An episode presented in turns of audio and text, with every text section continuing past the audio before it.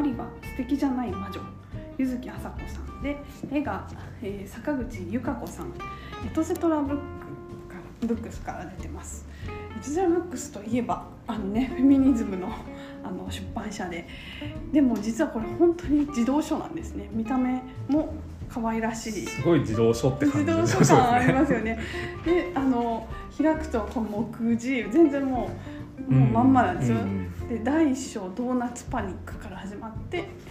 登場人物も絵が描いてあってっていうその石の花町マップがあったりとかっここの感じ懐かしくないですか？懐かしいですね。もう もう本当にそれって感じですね。懐かしいなんか昔読んだ「困ったさん」シリーズとか、うん。なんかいろんなシリーズありますよね。なんかそういう、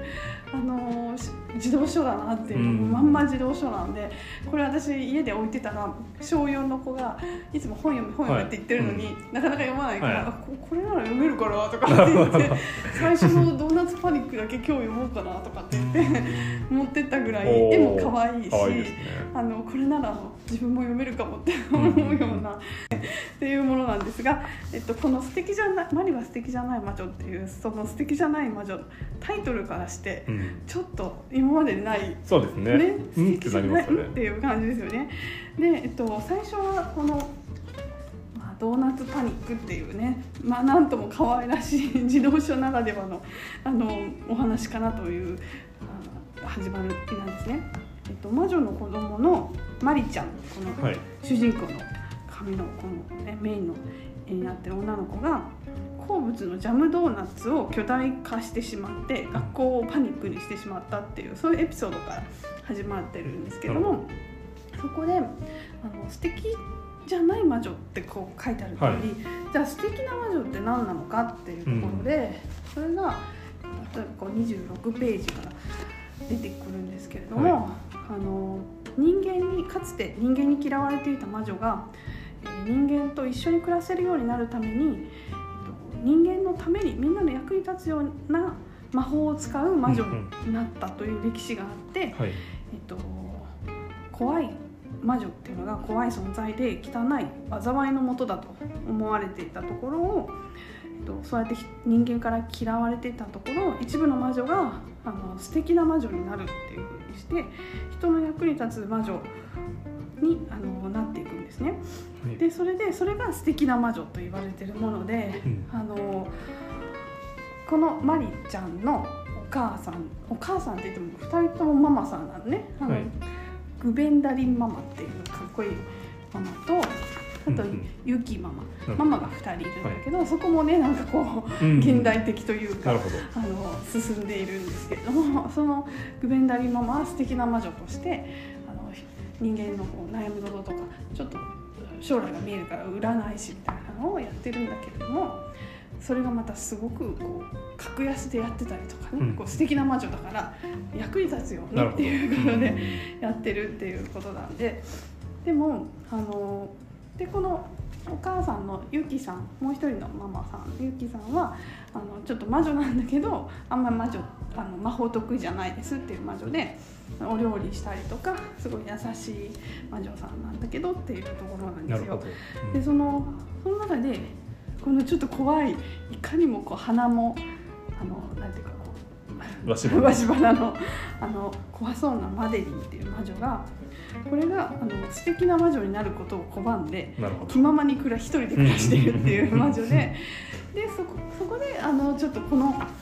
石の森町っていうんだっけなその町にちょっと危機が訪れます、はい。石の花町、うん。石の花町にあのちょっと危機が訪れてそこでこうどうなるかっていう そういうお話なんですけどはい。このここにね出てくる子たちが筋っていうのが人間の子レイも人間の子なんだけど魔女に憧れてる。なる男の子だったんじゃないかな確か。だけど女の子のこの格好をして。やってる、でちょっとこうエイミーで怒ってるんだけど、はい。あの魔女なんだけどなんかこうマリのことをちょっと気にしていつもちょっとこう言いつけてる。みたいな、うん。こうマリ気ままなね。なるほど。自由なのびのびした子でみたいな。ですごい魔法も使えてっていううん。感じなんですよ。でそのなんかもう本当にこれ全部よーく練られたお話なんだなっていうのがすっごい伝わってきて。お話自体はこうざっと読むとそのそういうこうちょっとしたこう、ま、魔法のことをベースにした、はい。あの冒険というか、トラブルがあってそれをみんなで解決していくっていうようなお話なんだけれどもそこでやっぱりその素敵な魔女と素敵じゃない魔女っていうののこの深いですよね。うん素敵。であるって素敵。ああそっかって思ってに本当におんあの人間でもあの人素敵ねとかって言っているのは結構こう人のためにあこう愛されるようなね、役に立つことをしている人のことをやっぱり素敵だねとかってちょっと言っちゃったりするっていうのとかなんかこう人間界に置き換えて考えたりとかしてあのそのみんなの役に立つ人でなければいけないとかね、はい。そんなことでこの本ではそんなこうのびのびとしててそのマリちゃんはすごいあの魔法が得意だから大きな魔法ができるんだけどでもあのもう気ままにその後お腹空いたとか言っていっぱいご飯食べてみたいなのだったりとかして、あのでじゃあスーパー魔女はすごい魔女素敵な魔女はマリだみたいな風になるかと思うと全然そんなことなくってっていう、そういうなんか誰か一人があのヒーローで、はい全て解決するみたいなのじゃなくてみんなでなんか協力していろんなこと考えてみんなで協力してたった一人で一番にならなくてもいいのかもなんて書いてあるんだけど、うん。そうやってあのそういうあり方みたいなのを提示してくれる。大体あのこういう魔女っ子ものっていうのは、はい。この子がちょっとできない魔女だったのがすごい力をつけて、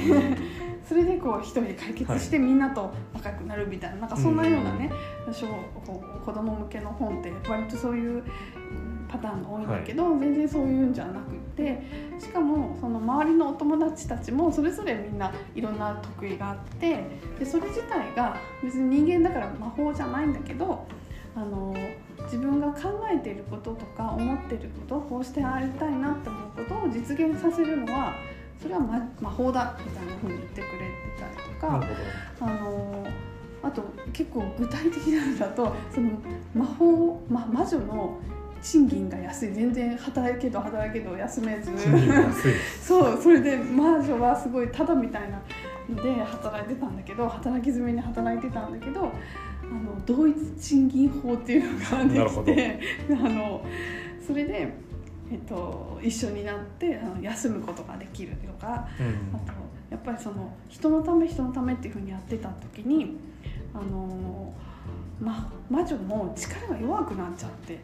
いたっていう話へでーあの大人の魔女とかが集まっても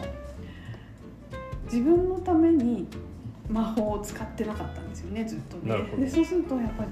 自分の中から湧き上がるものが出てこないうんことで、あのね、えー、と122ページに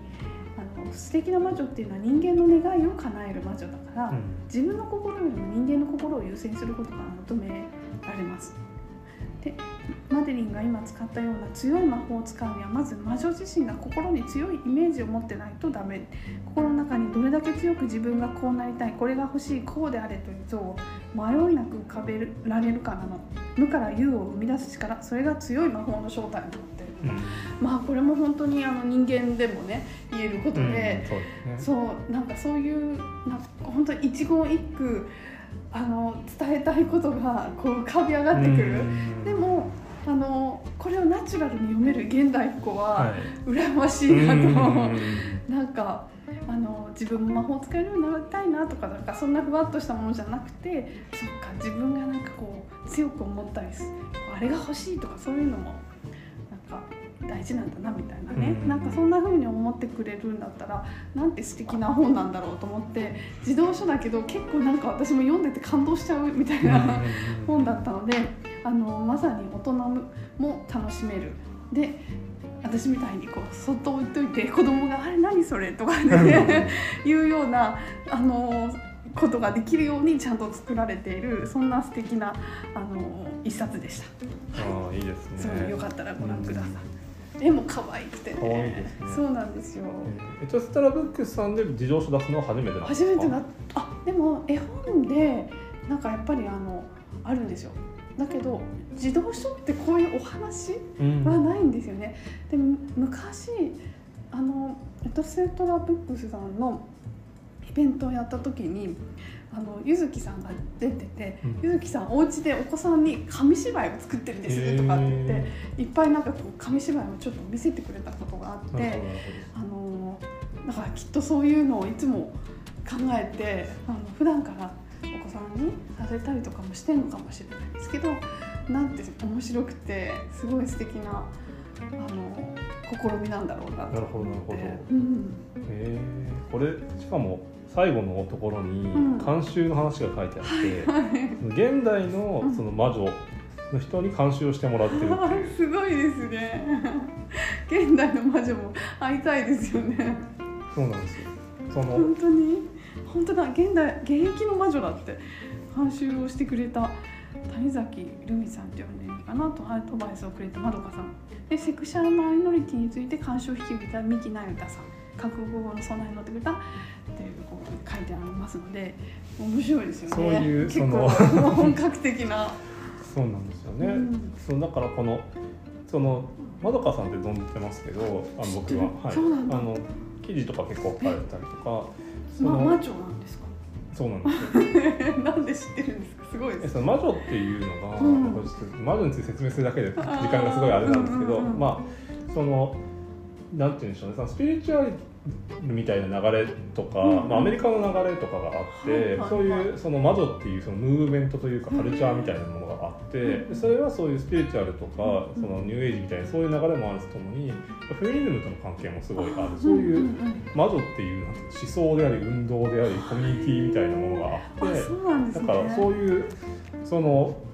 あのものがあるってへー。僕もそこまで別に詳しくはないですけど、だからそういうものと現現代のムーブメントとこの一見そのこれまでのなんていうんですか童話的なものが 結びついてるっていうのもすごいですね。すごいですよね。うん。でこのセクシャルマイノリティについてもそういう、うん。本当に研究とか当事者の観点みたいなことも入れてっていう。そうなんです。いやー。だからその魔女の学校にその入りたいっていう女の子、はい。というか人間の子女の子なのか男の子なのかそういうせわからないけれどもあのその人間の子が入りたいっていう時に入れないっていうふうになってたんだけど入れるようにしましょうみたいなふうに決めてたりとか、うんなんか本当に面白い。もう本当にだから魔女が何かっていうのも本当にいろんな多分解釈が多分できますよねきっと。そうですね。だからその何らかの意味でのうんマイノリティではあるかもしれないけど、それが何かっていうのは本当にいろんな可能性がうんあるんですそうなんですね。だからね、多分結構深読みはいくらでもできるし、多分本当にいろいろ考えて作られてる。よね。でもエンターテインメントとしてうんちゃんと楽しいお話そうなになっているんですすよね。ね。だからすごいそのその大事だと思うのはやっぱりもちろんそういう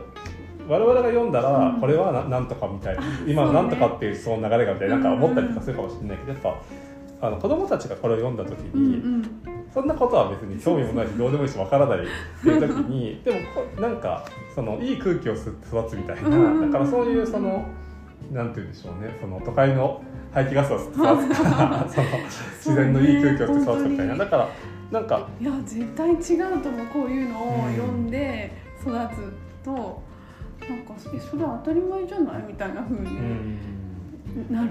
そうですそういう子ねが大きくなってきたらすごいいいな。子供の時に読んだあそういえばこれってあのあの本に書かれてたこういうやつだよなみたいな,、うんうん。うんな。んか魔女ってこういうふうにも捉えられるかもしれないとか、うんうんうん。魔法ってこういうことかもしれないとかっていうのを自分で多分考えるためにも、そうそう。なんかそれが5年後10年後とかになってる。なんかあうん。みたいな。そういえばあんなのあったなみたいな。なんか、いいですよね。そうなんですよやっぱなんか、やっぱあのうちのキッズフロアもすごい、あのそういうのをちゃんと考えてうん選書されてるなっていうふうにいつも思ってるんだけどこれもあのそこから買ってきましたけど。なるほどなるほど。うん。いやいやいやいや、やでもこの素敵っていうのすごいこれすごい、ね、すごいですね。素敵ってね簡単に言っちゃうけどであと誰かをなんかあの人すごいみたいな感じでこう持ち上げるんだけど、ちょっと裏切られるともうなんか最悪だみたいな風になる、そのなんかこうこう人間のなんかそういうのもすごい書いてあってあなんかむちゃくちゃ現代的というか本当にそうだよねみたいな。なんかその誰か一人を持ち上げるのとかもいい加減やめようよみたいな、そう思ったり。うん。いや本当そうですよね。素敵な魔女素敵な魔女って言われてたその魔女が実は、みたいな話もあったりして、でも別に悪いことそんなに言うほど悪いことでもないんだけどでもみんなの危機をもたらしたりはしてて、っていうなんていうかでも話を聞けばあなるほどねっていうふうになる。だからそういうのってなんか本当に、うん、すごいわかるないやわかります、うん。でもなんかそのまさに多分自分の多分気持ちとか自分のやりたいことみたいな話がすごい、はいはいはい。あの最近その特に宮沢賢治とかのこととかやってたのそれについてすごい考えていて、だからすごいそこって難しい問題でつまり一方では例えばその子供にどんなことを人になってほしいかみたいな話かもしれないですけど、別にそれは我々がどういう人生を生きたいのかってことでもありますけど、つまり一方では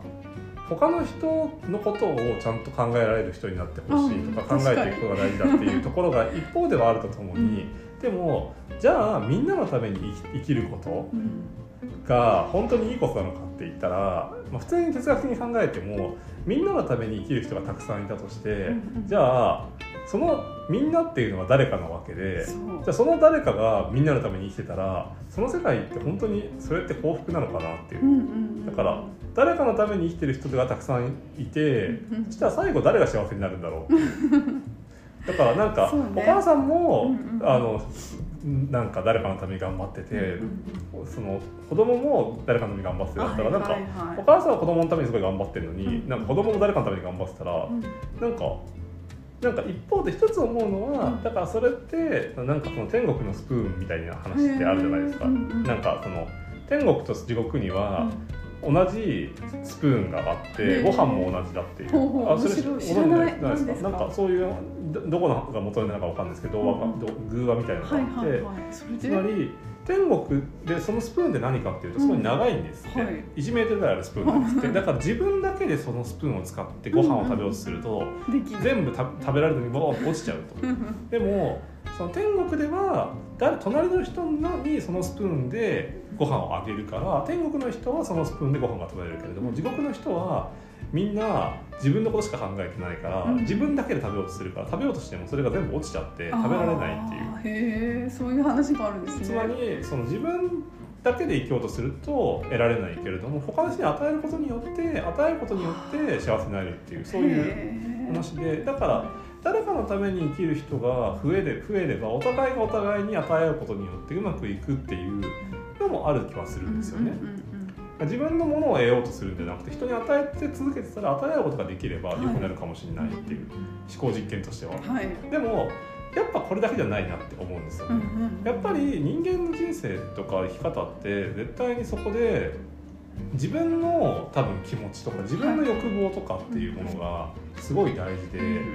でも自分の欲望をただ欲望のままに生きてたらそれはそれで幸せになれないし例えばその麻薬やりたいと思って麻薬やってやりまくってて幸せになるかっていうとうん。別にそういうことでもないわけじゃないですか。じゃあご飯グミすごい好きだからってグミずっと食ってたらいいかっていうとうんうん多分別にグミも多分美味しくなくなっちゃうと思うんですよね。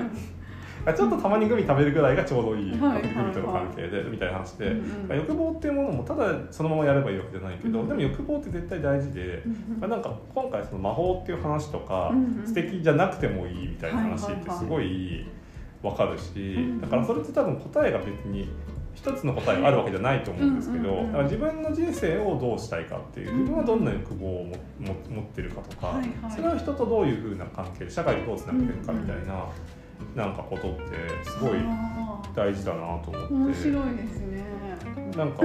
あえて宮沢賢治の話で言うと、うん。なんかそのちょうど高校でなんかそういう授業とかする機会があってしたこともあったんですけど、高校で授業をするってなった時になんか宮沢賢治を通して自分が勉強していることとかをその子供まあ子供なんか高校生うん。にどの点を伝えたいかって思った時に、やっぱ楽しいことやって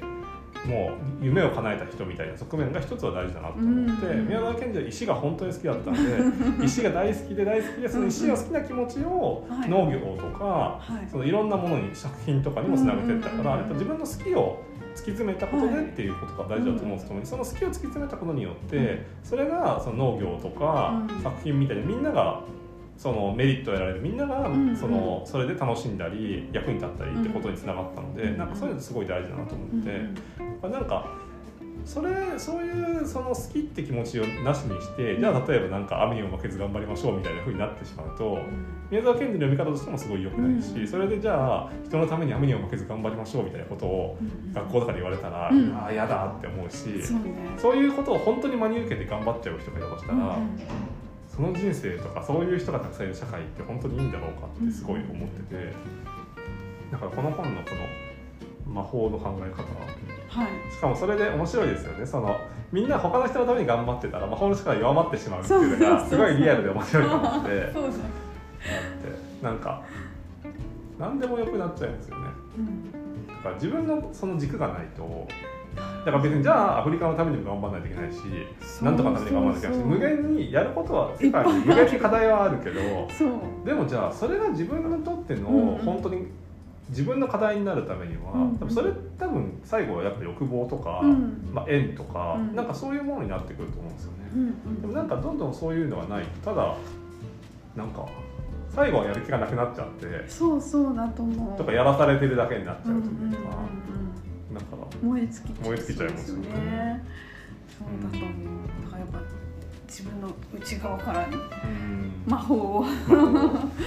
作り出さないと。なんかそれについてはなんかあ書いてあるんですか？そのどうやどうしたら自分を取り戻せるかみたいな話ってこの物語の中では。なんかあの 働きすぎの魔女は、はい。あ休む。になって休む。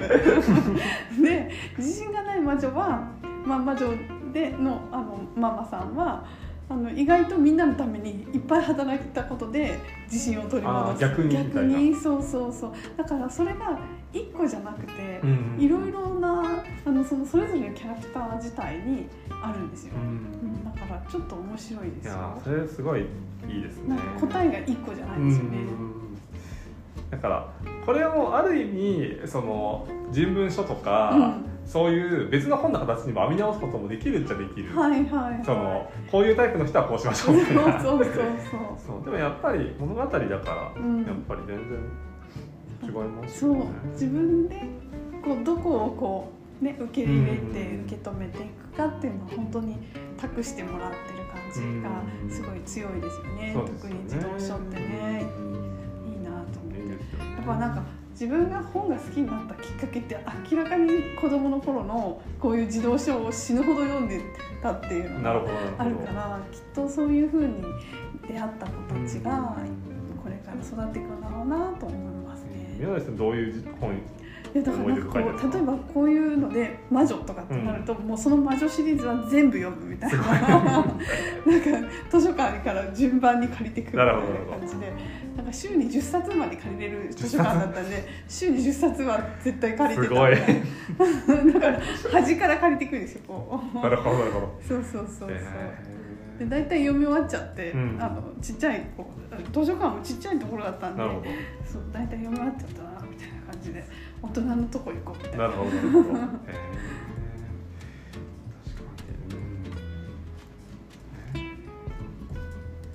かあ岡田さんってそういうのどうだったんですか？子供の頃に自動書読んでました？読みましたよ。結構ファンタジずっーこ系とか？ずっこ系も読みましたし、で最初確かに読んだのずっこ系かもしれあない。本当ですか？ずっこ系もでも全部読みましたよ。ずっこ系子供ってそういうことありますよね。ずっこ系も全部読みましたしうんうんあと江戸川乱歩とかああやっぱそうなんだ。やっぱなんかなんかあるんですよね。別に誰に言われたかも覚えられてないけれどもなんか自然とそういうあそうなんだ。江戸川乱歩とかで読んでその後少年少年探偵探偵だだ。そうそうそうで少年探偵ごっことかしてましバッジとか作ってましたかわいい。岡田しい。小小そうなん3小4ぐらい多あ分そうですか。そうです面白い。でもやっぱその頃でもなんかいろんなジャンル読んだんですけどやっぱさいやっぱ最後結構小学校の時はファンタジーがすごい好きで、はいはいはいはい。あのエンデとかトールキンとか。そうですよね。なんかそういう「ハリー・ポッター」も結構そのその「ハリー・ポッター」シーズン時期だったので。ハリー・ポッターが子供だったんですリね。リアリアルタイムリアルルリアルタイムで子供僕がゴブレットとか出た頃で、いいな。そうそのその普通に大人でしたよ。働いてましたよ。そうそうそう。そういうそういうめっちゃ積んで売ってました。すごい。そうなんですよ。そうかいいな。うんそれはハマりますよね。ですよね。でもやっぱそのファンタジーすごい特にエンデとかの影響すごい受けたなっていうのがあって、でね私も大好き。モモとかも本当にかじりつくように読みました。うん。でちょっとこの本と関係ないかもしれないですけど、うん。若干でもあでもある意味関係あるかもしれないこととして言うと、そのエンデに関してはすごい面白いなって思ったことがあって、はいはい。モモに関しては小学生の時読んだ時と大人になってから読んだ後の印象がそこまで変わらない、はいはいはい。もちろん深くいろんな読めるようにはなってるけど、ハイデガーがなんとかとかいろいろ知ってるから。で でもそういうことはあるけどそんな印象変わらなかったんですけど、果てしない物語は全然印象が変わったっていうのが面白くて。読んでみようかな。つまりそのその前その小学生の時は果てしない物語って前半と後半があって、はい前半はそのバスチアンっていうちょっといじめられっ子でなんかがあんまりうまくいってない子男の子がその果てしない物語って本を見つけて、はいはその物語を読んでいくっていう。で後半になるとその今その果てしない物語っていう物語の世界が危機の中にあって、うんうんその現実世界にいる夢を持った子供がの力が必要なんだって言って、バスチャンが呼ば呼ばれて物語の中に入るっていうのが後半なんですね。で僕が記憶してたのは前半の記憶がものすごい記憶してて、はいはい。もう前半のことはすごいよく覚えてたんですね。後半ので後半の、まあ、物語に入るぐらいのところで覚えてたんですけど、はいはい。それ以降の最後の方のくだり、まあ、ほとんど覚えてなくてで子供の時は全然理解できなかったんですよ。そのさあの